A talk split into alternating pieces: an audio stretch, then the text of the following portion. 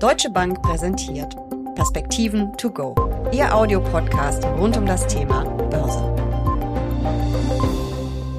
Waren die Kursrücksetzer in der vergangenen Woche ein Vorgeschmack darauf, was uns in den kommenden Wochen erwarten wird? Es gibt ja viele warnende Stimmen, die mit einer Korrektur an den Aktienmärkten rechnen. Es gibt aber auch jede Menge sehr guter Quartalszahlen, die die Aktienkurse stützen. Darüber müssen wir im Detail sprechen. Wir, das sind Uli Stephan, Chefanlagestratege der Deutschen Bank und ich, Jessica Schwarzer. Herzlich willkommen zu den Perspektiven to go. Uli, was war da los an den Märkten? Erst Rücksetzer, dann Gegenreaktion. Steigt die Nervosität? Ja, offensichtlich gibt es wenig Alternativen zu Aktien. Ich glaube, so kann man das mal zusammenfassen.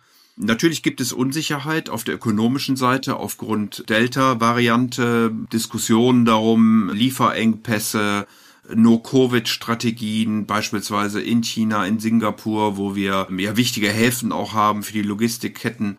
Also das zusammen mit Äußerungen von Notenbankern, wann und wie denn Zinsen möglicherweise erhöht werden könnten, mit relativ hohen Bewertungen, die wir richtigerweise ja bei den Aktien mittlerweile sehen, führt das aus meiner Sicht zu mehr Volatilität, zumal wir wieder Sommer haben und dann traditionell ja auch die Handelsumsätze nicht mehr ganz so hoch sind. Also das alles zusammen führt wohl dann zu dieser Volatilität, die wir in der letzten Woche gesehen haben und die wir wahrscheinlich auch noch weiterhin erleben dürfen.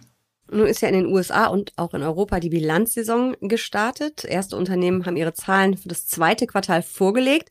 Und vor allem in den USA sind die Zahlen ganz schön beeindruckend. Hast du damit gerechnet? Nein, damit habe ich nicht gerechnet, dass es also wirklich so gut ist, um einfach mal ein Schlaglicht reinzuwerfen. Und wir sind ja noch ganz am Anfang der Berichtssaison, also man muss im Moment auch noch ein bisschen vorsichtig sein in der Bewertung sicherlich.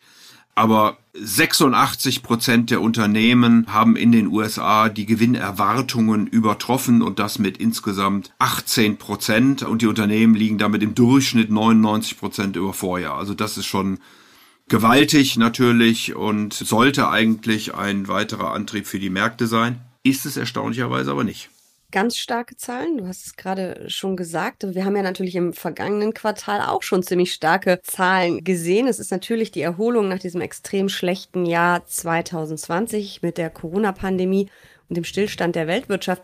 Aber kann ja das ewig so weitergehen? Wie sehen denn die Ausblicke aus, die Prognosen? Ja, darauf wollte ich gerade genau zu sprechen kommen. Deswegen hatte ich gesagt, dass es eigentlich Impulse für die Märkte geben sollte, die aber gar nicht so ausfallen, wie man erwarten sollte. Denn die Unternehmen, die besonders übertreffen, werden vom Markt nicht honoriert. Das scheint ein Stück weit eben an diesem vorausblickenden Erwartungen äh, zu hängen. Wer jetzt schon gut ist, könnte ja dann etwas schlechter sein und so weiter und so fort. Insofern ist es tatsächlich so, dass die Unternehmen die Erwartungen für ihre eigenen Gewinne nach oben nehmen, auch die Analysten die Erwartungen weiter steigern, aber der Markt sagt, naja, jetzt waren die schon so gut, haben möglicherweise auch schon an der Börse performt, jetzt nehmen wir mal Gewinne mit. Und diese Unternehmen performen nicht so gut dann in den nächsten Tagen nach eben diesen herausgegangenen Berichten. Welche Unternehmen, welche Branchen sind das? Besonders gut berichtet haben vor allen Dingen die Unternehmen aus dem Energiesektor, in den USA, ähm, aber auch Unternehmen beispielsweise aus dem Transport, bei den Banken.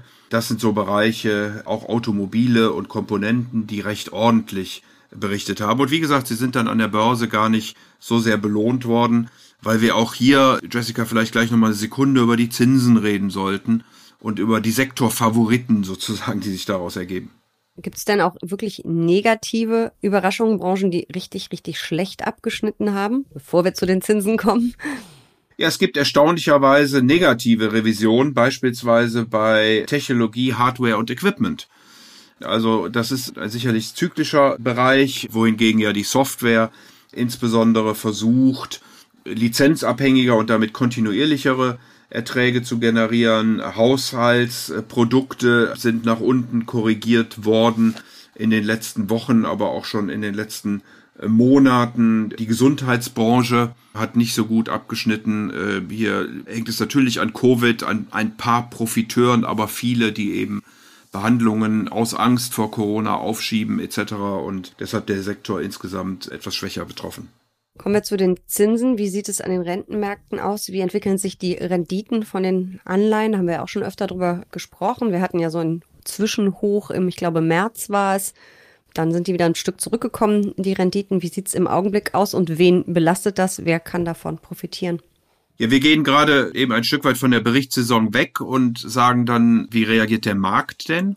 Und beim Markt sind natürlich die Gewinne und die Umsätze, die Margen der Unternehmen sehr wichtig, aber es spielen eben andere Faktoren noch mit rein und da ist der Zins ja, wie wir alle wissen, auf der Bewertungsfrage ganz entscheidend.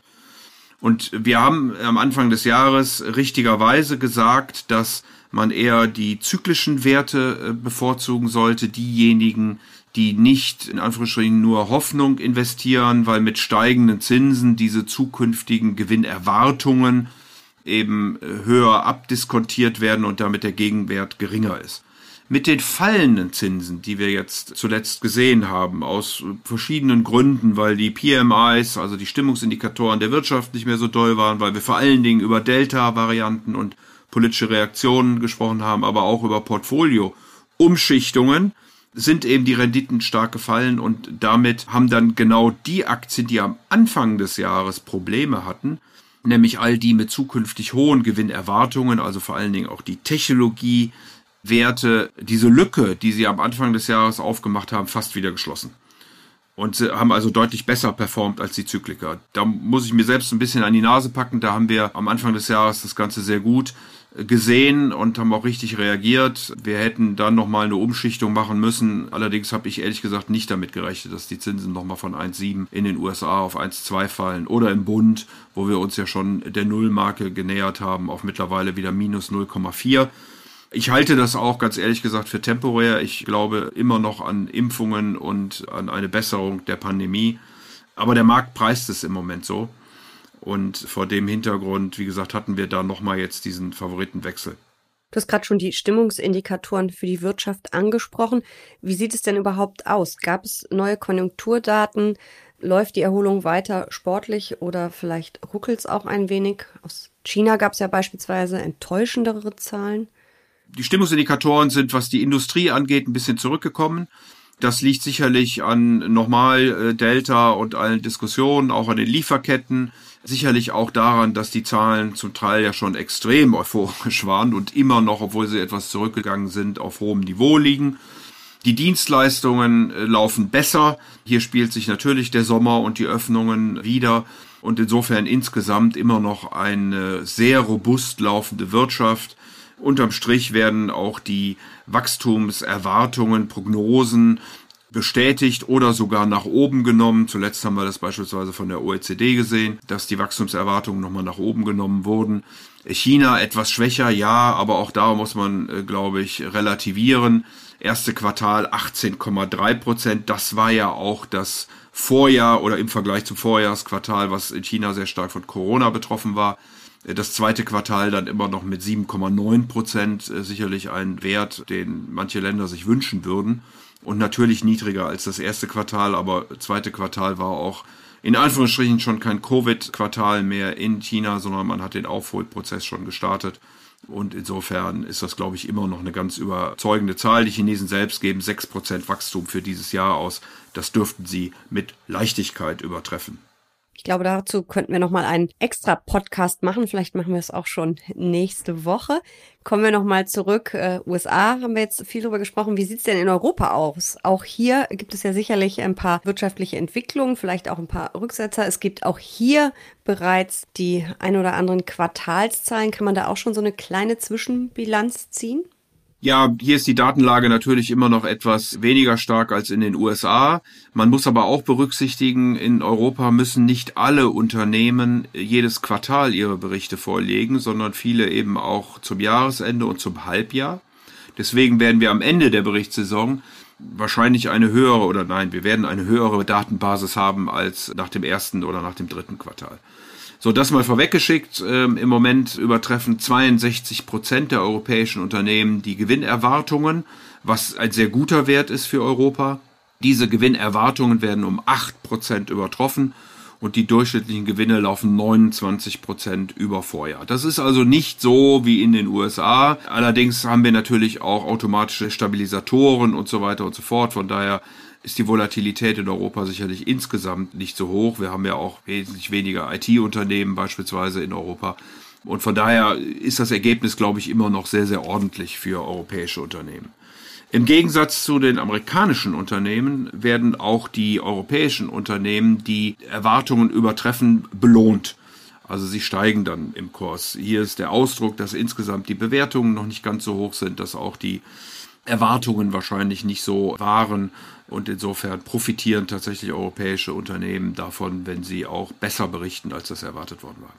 Wie reagieren denn die Notenbanken auf all das? Das sind ja schon sportliche Zahlen, die wir sehen, gute Quartalszahlen, gutes Wirtschaftswachstum. Ist da mit weiteren Schritten in der Geldpolitik zu rechnen in den USA oder in Europa? Die Notenbanken bleiben weiterhin expansiv, Jessica. Ähm, man sieht das vor allem an der Europäischen Zentralbank. Frau Lagarde hatte gerade gesprochen und hat nochmal deutlich auch die Risiken betont, wieder Corona und so weiter und so fort, die wirtschaftliche Erholung. Man hat zwar das Inflationsziel leicht angepasst, es ist jetzt symmetrisch, also die Risiken, die Inflation zu übertreffen, werden genauso hoch eingeschätzt wie die Möglichkeit, die Inflationsziele zu untertreffen. Aber es ist im Gegensatz zu Amerika nicht durchschnittlich. Das heißt, wenn man lange drunter war, muss man nicht auch lange drüber sein.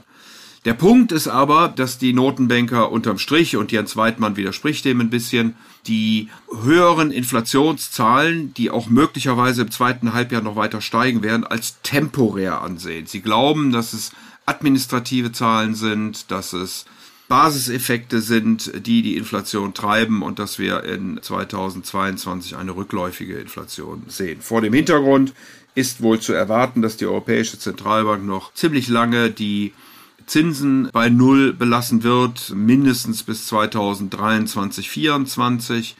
Wenn das pandemische Programm PEPP e ausläuft zum Kaufen von Anleihen, dass sie das dann durch ein größeres Programm, normales Anleihenkaufprogramm APP ersetzen wird. Also insgesamt weiterhin auch das längere Ende der Zinsstrukturkurve nach unten drückt.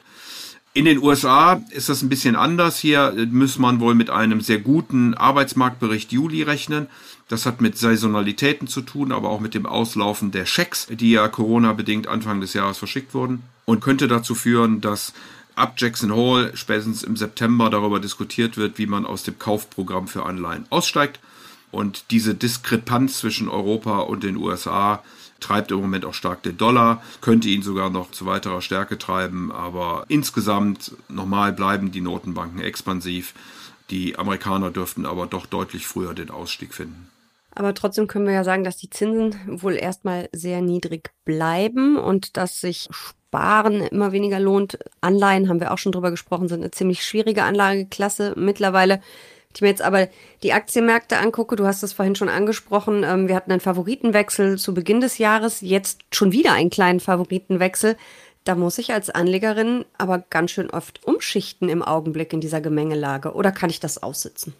Ja, natürlich kann man das aussitzen, aber wenn man eben hier aktiver Manager ist und sozusagen auch in gewissen Zeiträumen überprüft wird, dann bietet es sich natürlich an, diese Dinge zu nutzen. Ich habe ja vorhin schon gesagt, dass mit der Zinsentwicklung jetzt so kurzfristig war aus meiner Sicht kaum vorherzusehen. Aber es ist so, es ist aber auch nur ein Bereich, den man natürlich bei den Aktien mit heranziehen muss. Wie gesagt, Gewinne, Umsätze, Margen hatten wir schon gesprochen, auch die Cash-Reserven sind natürlich ein wichtiger Punkt. Äh, viele Unternehmen haben sich im letzten Jahr mit Liquidität versorgt an den Anleihemärkten, weil die Zinsen so niedrig waren, haben das Geld jetzt auf den Bilanzen liegen, durften es zum Teil nicht ausschütten. Auch die Investitionen sind noch nicht so stark, weil eben Unsicherheit vorhanden ist aufgrund von Corona, aufgrund von Umweltauflagen, die ja ab und zu angepasst werden. Und insofern liegt eine Menge Geld auf den Bilanzen, was dann in der Zukunft sicherlich für Investitionen, für Forschung und Entwicklung, für Dividenden und Aktienrückkäufe, die gerade in den USA eine wichtige Rolle spielen, oder aber auch für Übernahmen von Unternehmen eine Rolle spielen könnten. Und auch das könnte dann nochmal die Aktienkurse entsprechend treiben. Wagst du eine Prognose? Stehen wir am Ende des Jahres beim S&P 500 in den USA oder auch beim DAX in Deutschland höher oder tiefer als jetzt? und vielleicht sogar wie viel höher. Ich weiß, du magst keine Punktprognosen, aber wir mögen die doch so als Journalisten. ich mag sie tatsächlich nicht, weil natürlich niemand weiß, was auch in der Strecke bis dahin passieren wird. Auf heutiger Sicht glaube ich, dass wir unter Volatilitäten, also doch etwas größeren Schwankungen, gerade wenn wir über Zinsen sprechen im Laufe des zweiten Halbjahres, dass wir trotzdem etwas höher stehen können. Aber wie gesagt, das wird nicht ohne doch größere Favoritenwechsel und auch entsprechende Schwankungen an der Börse abgehen. Also gehen uns die Themen auf jeden Fall nicht aus. Vielen Dank für diese Perspektiven to go. Sehr gern.